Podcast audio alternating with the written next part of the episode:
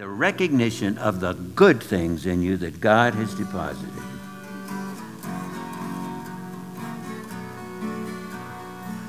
If I know your name, I'll just say it. If I don't, I'll ask it. And if I knew it at one time and forgot it, I'll humble myself and say so. I'm at times amazed by the things that I remember and sometimes momentarily frightened about what I can forget.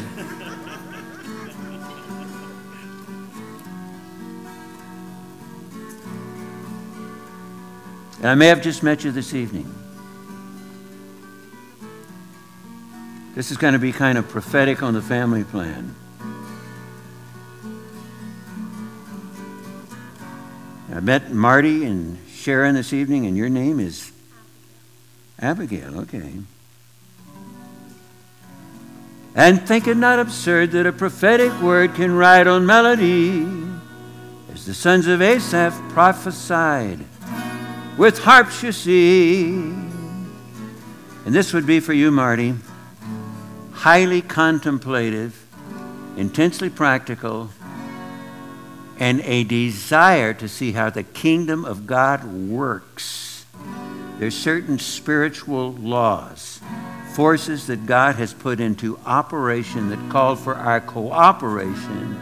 And as we do the revelation of His kingdom, that is the dimension of His rule, and we begin to see how invasive in the earth that it is. It is a craving, healthy curiosity to see how true uh, spirituality works by cause and effect. You could cause it, call it spiritual physics. And you're, going to see increasingly those kind of things. The translation practical spirituality that comes with the cooperation of spiritual laws that God has put into force on how his kingdom operates. Sharon, highly intuitive. At times the song of the Lord will overwhelm your soul, and you'll sing in spontaneity. In your inner eyes, the very face of Jesus will seem to see. And you've got a vision of worship is far more than just therapy. Oh, it's that, but it's also transformation and there's a heart cry to say, Lord, I cry for more transformation to know you in a greater dimension and make you known more effectively. And such will increasingly be your portion. Abigail, a spirit of adventure. You want to see the miraculous. And the Lord has the curriculum in the University of the Spirit arranged for you. It's going to involve traveling, it's going to involve media, and the Lord will begin to make these things with crystal clarity as a silver horizon of new beginnings that will become a golden morning that you proceed toward. But a spirit of adventure that's willing to live on the edge and to know that that's what happens when we want to see a big God do big things And we declare, uh, dare to believe him in that regard. Hallelujah.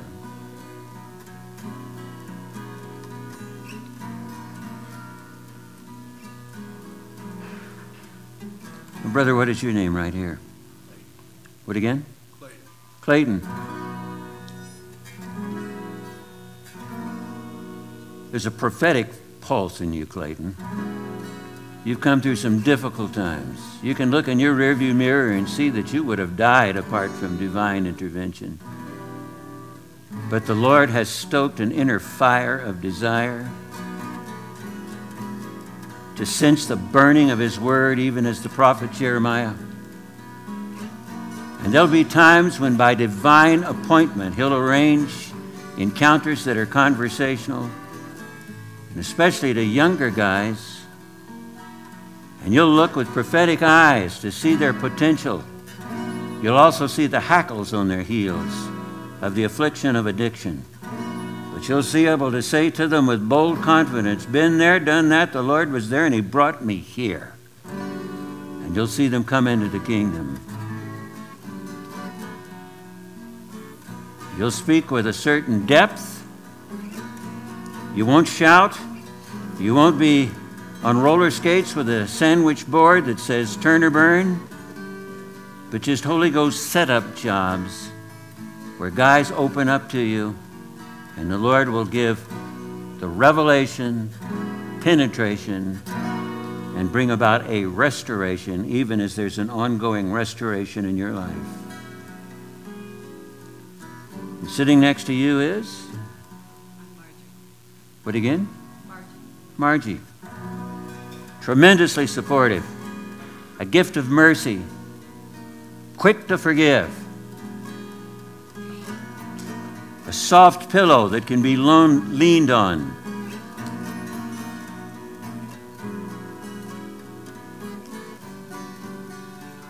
That's okay. And it's being recorded anyway. God bless that to you, Clayton and Margie.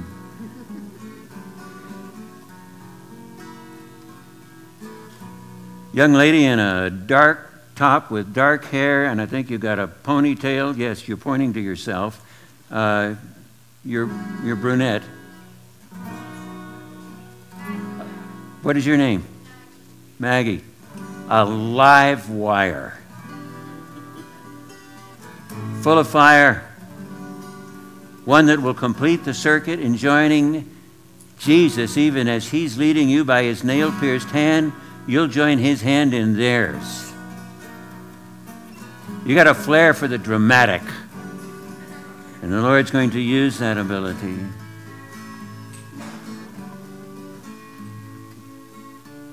Now, a lot of times, as a prophetic word goes forth, there'll be dynamic dittos all over the room. And the Lord will say, You also. Our renewed mind, the imagination becomes a stage where the Lord can invade from the depths of our heart with God given vision, a God given dream to pursue. One of my best friends was a pastor for many years, but his heart was in media and broadcasting. And I'd known him for years and just the dealing and the processing of this individual, and he's come into that now, even in his early 60s, and he's like a kid at Christmas. I'm finding that true of a lot of us of the boomer generation. The Gen Xers and the millennials are going to come into it sooner because of the paths we've paved and the pitfalls we can caution them concerning, but they're going to see things that we haven't seen yet as they stand on our shoulders and as they verbalize what they visualize, we'll say, Yeah, I see it too. This is a marvelous mending and blending and sending of generations. Privileged to be a part of it. I was with a couple of uh, millennial gals. I was, and it was in a family room at a home, and I'd been reading a book, but their conversation was more interesting. And I mainly just listened, but I asked one of them, I said, What are millennials looking for? And without even giving it a thought, she said, Authenticity. He said, A lot of them couldn't give you a working definition of it, but they know it when they see it. And when it is housed in spiritually seasoned adults that really do care about them and can become excited for them and about them instead of writing them off because they are so different, and can learn from their refreshing lack of religiosity and see their marvelously unbridled creativity and yet recognize too a lot of the hopelessness that some of them go through and a lot of the loneliness because of the dysfunctional family settings that they came up in and to recognize that there is a generation of spiritual moms and dads that are going to just root and learn and impart and a blending and a mending of generations. I queried them further and asked them just about their own experiences, and it was a, and it's, it's, it's how you learn. You know, you are, Jesus is and demonstrated in the Gospels a just a keen love and interest for people and the questions they would ask, even though he knew the answers, and bringing them out and bringing them forward. I'm seeing boomers come into their dreams. Good friend of mine always wanted to be a flight instructor. He had had his pilot's license for many years, but in his 50s, his company had provided schooling for flight instructors. They had had some extra money from the government and, for a change, invested it wisely.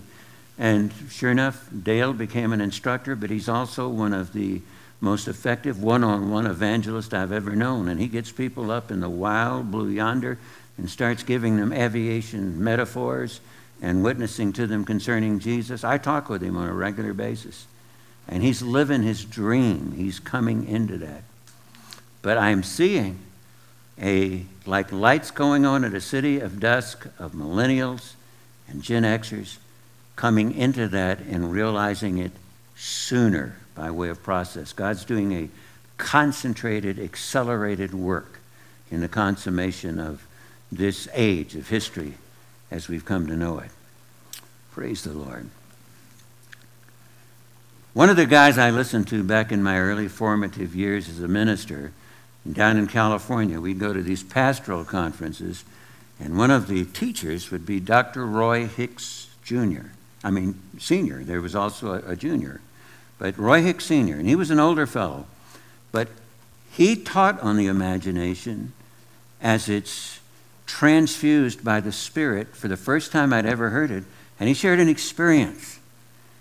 He said, Guys, he says, I was flying in a small plane. He said, I wasn't doing the flying, although he was a, a licensed pilot.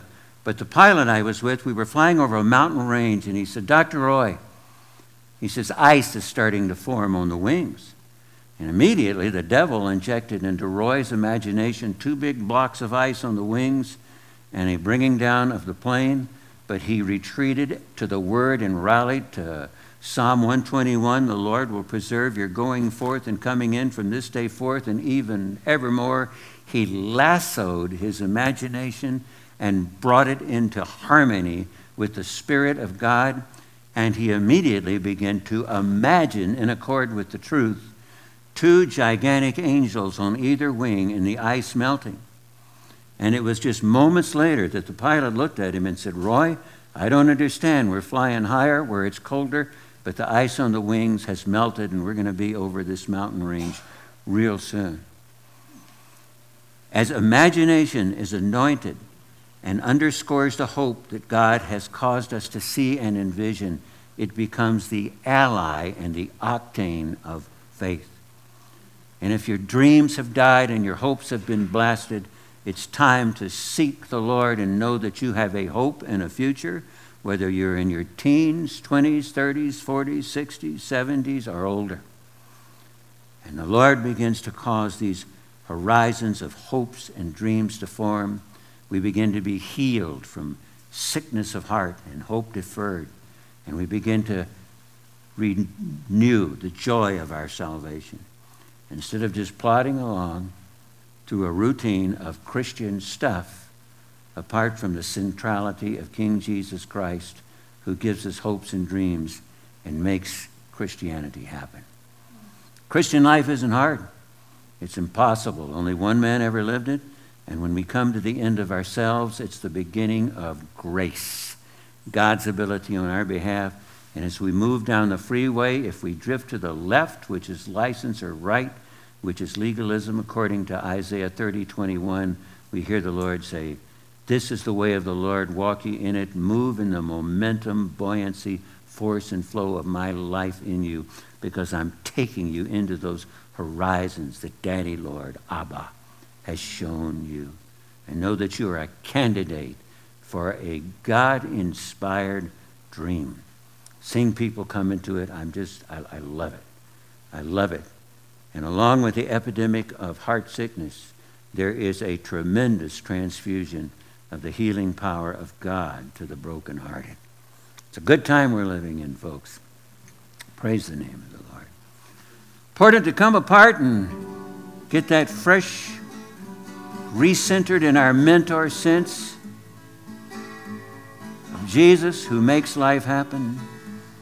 And we begin to catch the momentum of His grace, His enablement and begin to be renewed to move forward into those horizons that we have seen with an anointed imagination. Donna and I hail from Idaho these days, have since 1991, but I wrote this song in Big Sky Country, and it was the product of imagination. A lot of times you will see a theme that's musical.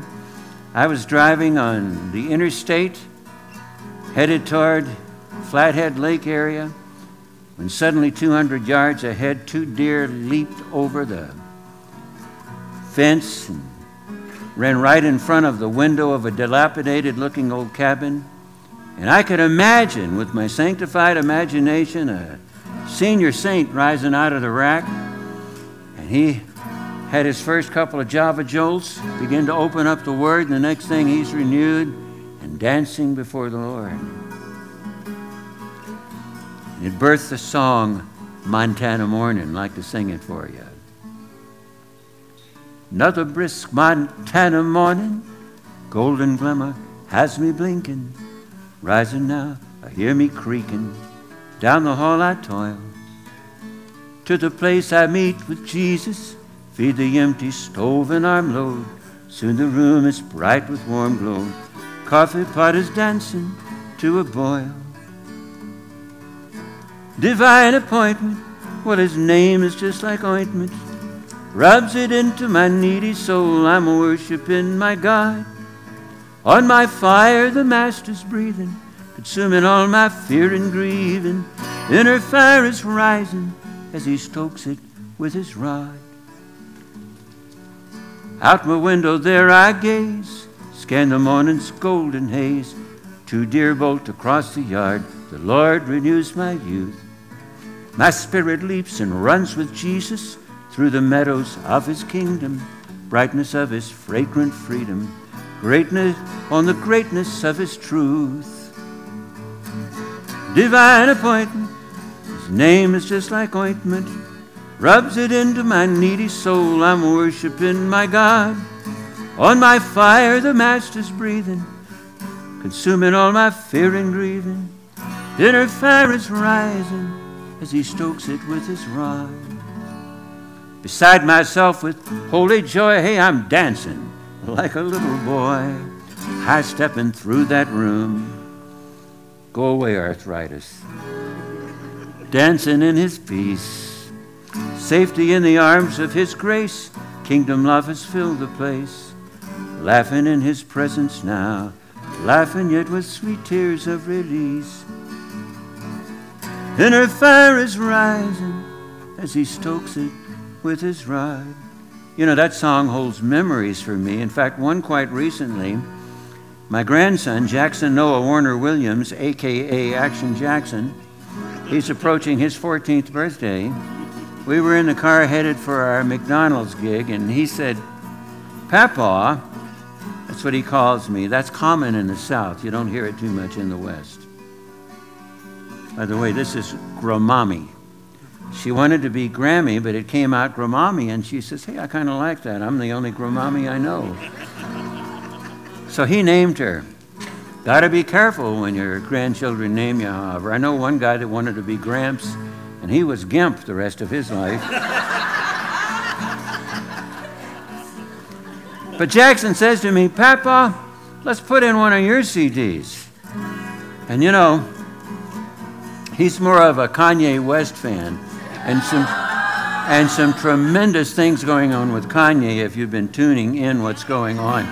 Some of these showcase platform singers, we're talking Justin Bieber and others, that have come to the Lord and are impacting the generation with fire and flash. Hallelujah. But he said, Papa, let's listen to one of your CDs.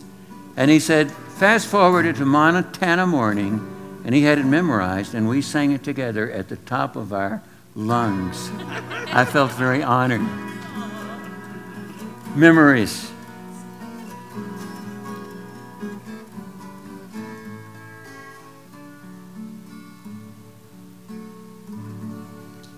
Uh, let's see, right here, you just bent down a moment ago. And yes, you. What is your first name? Mary Catherine. All right. very insightful and very creative. The soaring soul of an artist, there is poetry in your soul. An ability to take words and paint pictures with them. Also, an ability to take the creativity that God has placed in you, including the song in your heart and the work of your hands, and translate those into portraiture that portray Jesus in special kinds of ways, Mary Catherine. God continue to cause you to collaborate with Him, the supremely creative one who has given you a gift of creativity that He's often, often going to inspire, inspire others from your example that need to have their creativity released from their inner closet. You're a dreamer, and it's very good for you to hang with dreamers. Stay away from those kinds of people that pride themselves in being realist when basically what they are is carnal that denies the supernatural altogether. There's something about cross pollinating with dreamers. One of my closest friends in Boise is just a few years younger than me, and we have dreamerhood in common. We'll get together over coffee and begin to flex the horizons that we're seeing and what we come into, myself as a musician and starting to begin to have plans to invade uh, media and doing some blogs. And Dean has uh, graphic arts. He's also into sculpting and has done a series of pictures that portray the Song of Solomon. And uh, you know, there's, there's just something fresh in which there is this exchange as we drink from one another's cup at one of the coffee houses there called the Daily Perk. That's kind of our meeting place. God bless you, Mary Catherine. Hallelujah. And there's a lot of you here, several of you here, that have a certain commonality with what I just said. So hitch a ride on that and take a slice of her prophetic pizza and make it yours with the topping of God's choice. Hallelujah.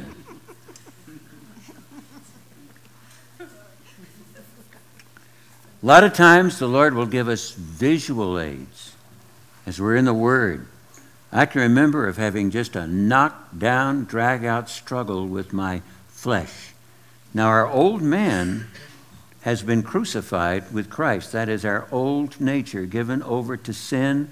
And I remember when I saw a vision of the old Dick Williams superimposed 2,000 years ago on Calvary's cross. But I said, What about the flesh? Is that the same as the old man? And I'll just tell you what the Lord told me, and you can test it. He said, No, the flesh is the old man's twin, but he's no longer our basic nature. He is a condition we deal with, and he is a condition that is crossed out as we yield to the Spirit. Yield to the Spirit, respond and rely on Him, and you'll not satisfy the desires of the flesh. But our flesh can be just as religious as it is rebellious. And I remember of getting into a performance mode in my ministry and just collapsing under burnout.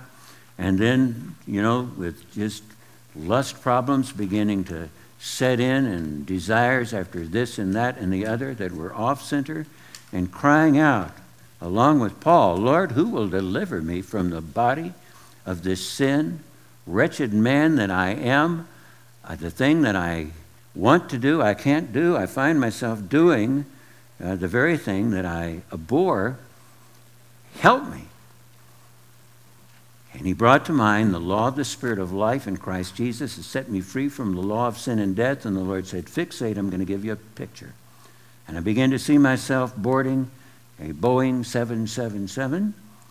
And he said, That posh seat is my righteousness. Stop trying to perform and manufacturing your own righteousness. It flat out sucks and stinks to high heaven. You know, God can get pretty abrasive and un- unreligious in his vocabulary. Jesus certainly could.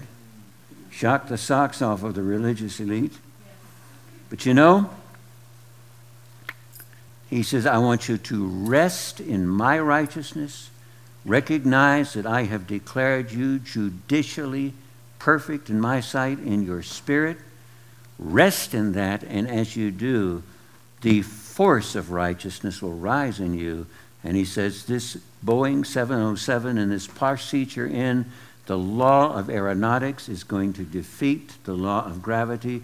You're going to arise above the smog that you've been gagging on, and you begin to soar with the eagles in the pristine blue and fleecy white clouds.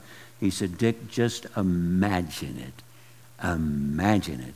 And I began to, and I began to project myself into that picture, and there was a whole framing of a work of art of Romans 8 2. For the law of the Spirit of life in Christ Jesus has set me free from the law of sin and death. Hallelujah.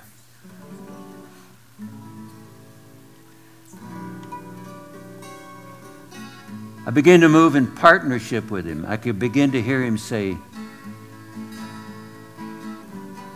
We're in business together. I remember when the father gently rebuked me and says, You know, Dick, you've taught me more like an employer and less like a dad. He says, You've given me 100%, but I want to show you that we are in business together. And know that if you've seen my son, you've seen me. Join him in his yoke. And I pictured Jesus beckoning me with his left hand and extending his right hand and saying, This is my yoke. My yoke is easy my burden is light. As you begin to move in tandem with me, you begin to be released by the power of my grace to function and flow with me in ministry. You learn what I'm really like. My, I am humble and kind. You'll find rest for your soul. My yoke is easy and my burden is light. I said, Lord, what's your, what, what is your burden? Just trust me and obey me. And as you do, you are adorned with the excellence of my anointing. And as you walk into a dark world, it begins to show forth. And my magnetism will draw people.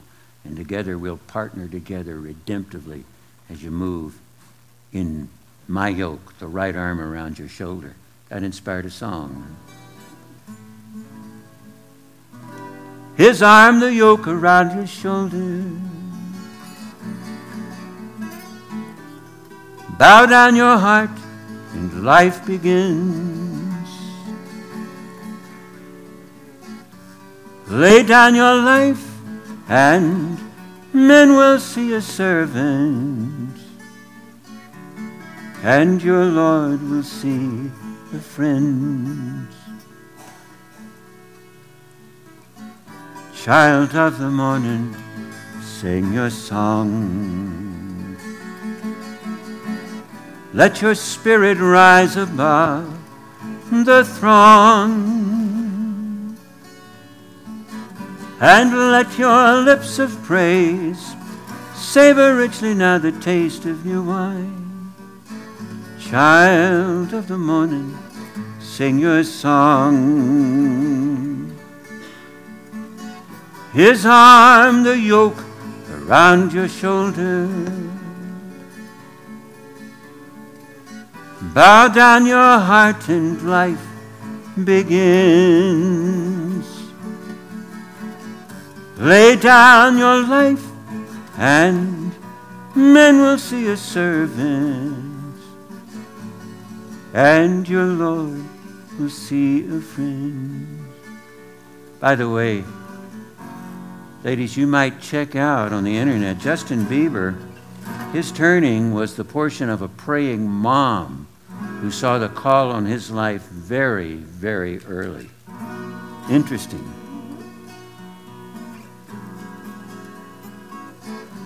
One of the toughest times in my life, as we were transferring from pastoral to itinerant ministry, we were up to our eyeballs in debt, surrounded by trials. But the Lord reminded me, and He caused me to see a vision of Dave before he was king in his cave. He wrote some of his hits there. And I would imagine they started out as a bluesy kind of lament. And he would say, I'm hurting for certain, but he would follow it with the holy but. But God, who is rich in mercy and all surpassing in power, will deliver me. It's okay to pour out your heart in a lament. But it's very important you know where to put your butt. But God, who is rich in mercy. The Lord called me aside and said, I want you to write a song, Dick. We're going to collaborate. And it's going to be kind of starting out bluesy. But I'm going to invade this trial and refine your reliance on me and get you through this difficult mile. I'm going to part the raging waters into a season of new beginnings. And I sat down with my guitar, and you guitar players know what it is to vamp around in the key of E and kind of get bluesy. I used to sit around in the army sometime with uh, some of the brothers, my black friends, and we would, in impromptu fashion, begin to do blues chords and sing blues songs. I learned some licks from those guys.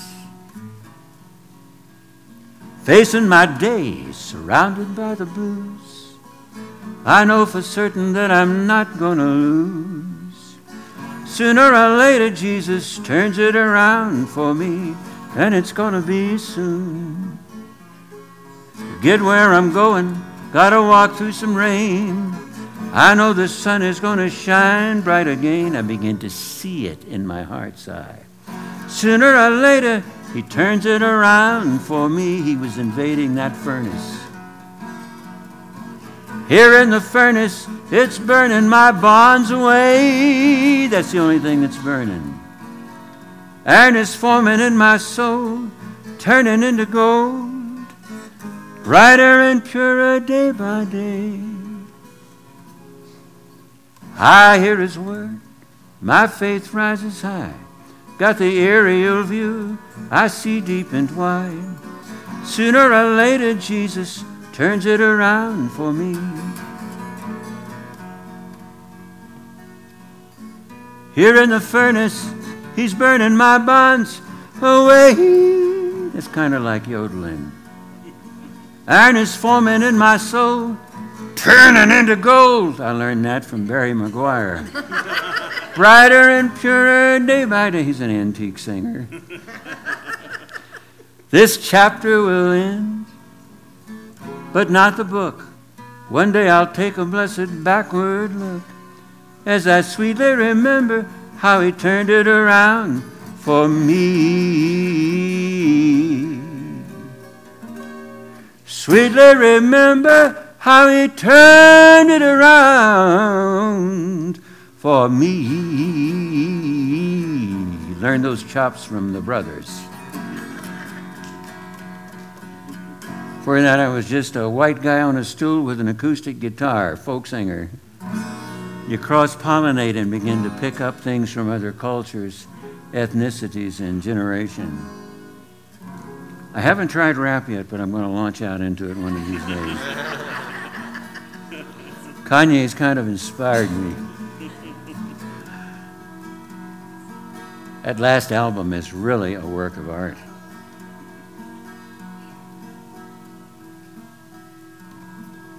Hallelujah. We're going to begin to turn a corner toward a close. For those that may be interested, there's CDs back there, and there's change in an envelope, and just kind of serve yourself if you're inclined in that way. And I realize CDs are becoming antiquated. When I first started doing recordings, I did them on 33 and a third vinyls. Those are coming back along with turntables. You know, that analog sound is rich when you hear that. My 45 year old son, Derek, has a collection of about 2,000 of those, and has become quite a musical historian. And we'll come apart and listen to everybody from mamas and the papas to some early Neil Diamond and some more recent kind of stuff. Even a little bit of Sinatra. He's got some Buddy Holly. You know, we're going back to antiquity these days. I wish I'd have saved my old records on the Sun label. I had some by Johnny Cash and by Elvis. You know, It's All Right, Mama. And when I moved out of my home, I left them there, and I have no idea where they are. They're worth a fortune today. Some Imperial by Ricky Nelson, my goodness, who at age 16, it was Ricky who inspired me to pick up the guitar. We were the same age, 1956, and we actually, as I learned, were the same height and weight. And I learned a lot of his songs earlier on, you know, Traveling Man and so on. But there is a spectrum and sphere of influences to pick up on out there.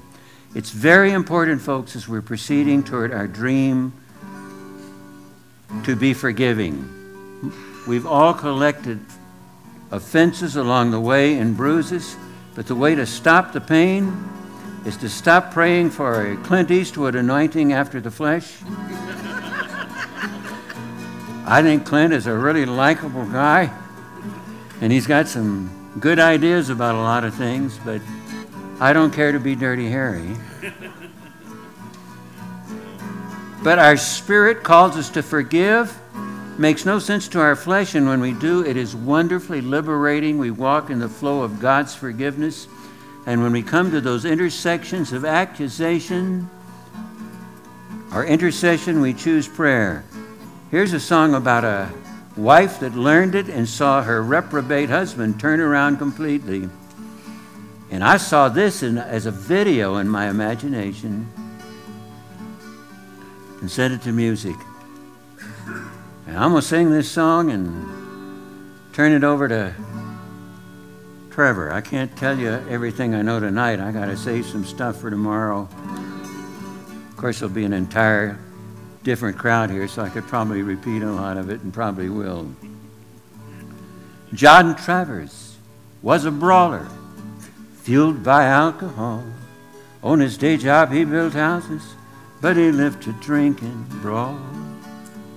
Now he hung out in a scuzzy bar down on Main and Merle, where the low-life level railed and reveled like there's no tomorrow. If with the eye of your spirit you looked in on the scene, you'd see something so much more than humans wild and mean. Now a team of demons danced on John, parading right through him, hanging on and swinging like a playground jungle gym. Well, they cackled like a hen house, whiskey flowing like a river. They licked their chops with demon dreams of cirrhosis of the liver. They roared with wild approval when old Johnny busted heads, and they pushed his cousin button as they laughed at all he said. Ah, but hang on, saints, this story's not quite through. Hallelujah. Hang on, saints, the best is yet to come. Now, John, he had a praying wife, sweet Cindy, five foot two, about a hundred pounds of praying power. God had lit her fuse. Kneeling by the bed each night, she prayed with power and tears. A force of angels gathered in that room and hovered near. She came against the stronghold set like bunkers in John's mind. The head angel heard from Jesus as he gave his troops a sign. Listen up, you warriors. Well, a hell cell just unlocked. Flying down to a sleazy lounge to clean some demons' clocks. This praying lady's faith is like a wind that fills our wings. Let's fly on down to Main Street. We got orders from the king. Meanwhile, down in the tavern, the noise had reached a roar as the company of angels ripped right through the walls and doors.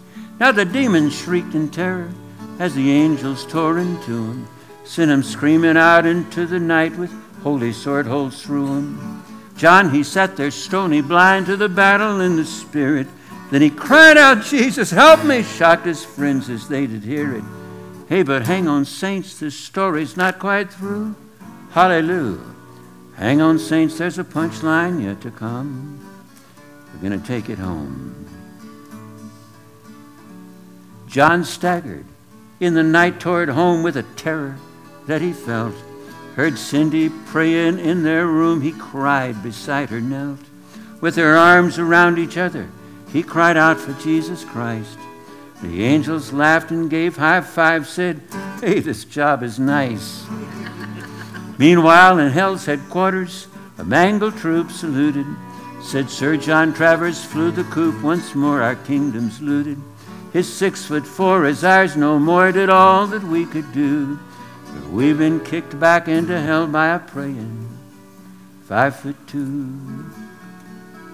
You know, another thing millennials want to see is the realm of the miraculous unleashed in signs and wonders. They're tired of hearing it talked about.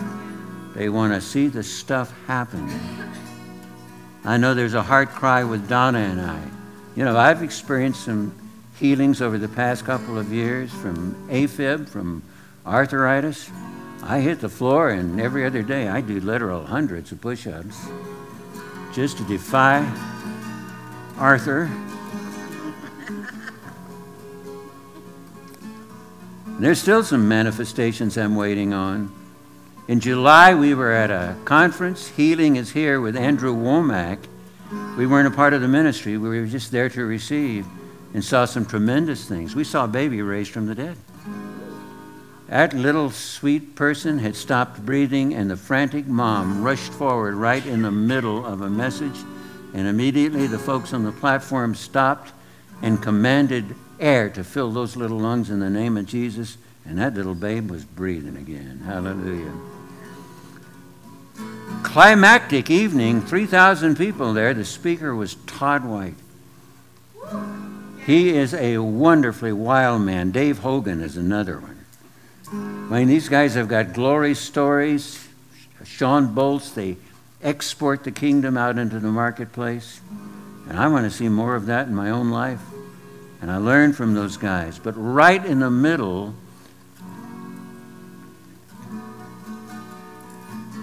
of Todd White's message, a man frantically rolled his wife forward. It just seemed to be she was dying. She'd been motionless for months, confined to a wheelchair, couldn't even speak. Todd said, We're going to make this a family affair. And he began to say, Speech be released in the name of Jesus. By the king's stripes we have been healed. It is there. We're going to lasso that and loop that into the terra firma and happening now. Speech be released and life energy flow quicken her mortal body. And the next thing you know, she was saying, Jesus, and up and walking. And there were a number of testimonies posted on the overhead of folks that had been healed from arthritis and heart palpitations all manner of things. And I just kept saying, Hey, more, Lord.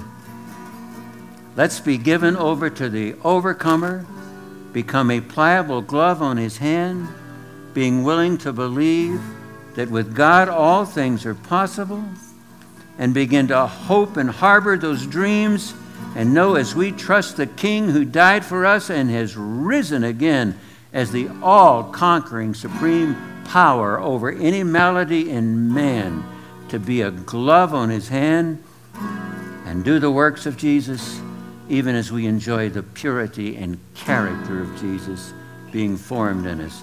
God bless that to your heart and soul. Trevor, it's all yours.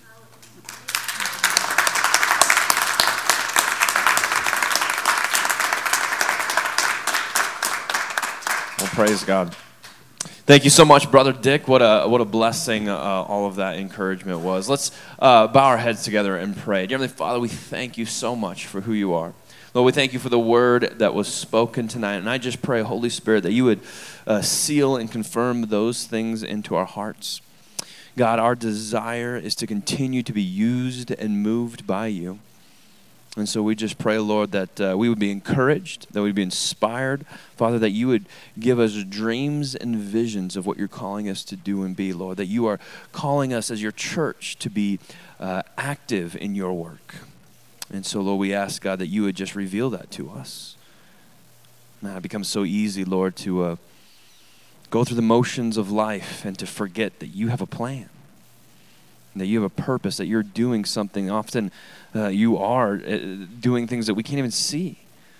And Lord, we ask that you'd open our eyes tonight and help us to step out and begin to walk in the faith that you've called us to walk in. We thank you for it, Lord. We give you all the praise and all the glory in Jesus' name. Amen. Amen. Uh, well, God bless you, church. I know uh, brother Dick and, and, and his wife would be more than happy to, to give you a word of encouragement, to pray with you if you would like. To, if nothing else, come say hi, give them a hug. Uh, but God bless you all. Have a wonderful, wonderful evening, and we'll see you next time.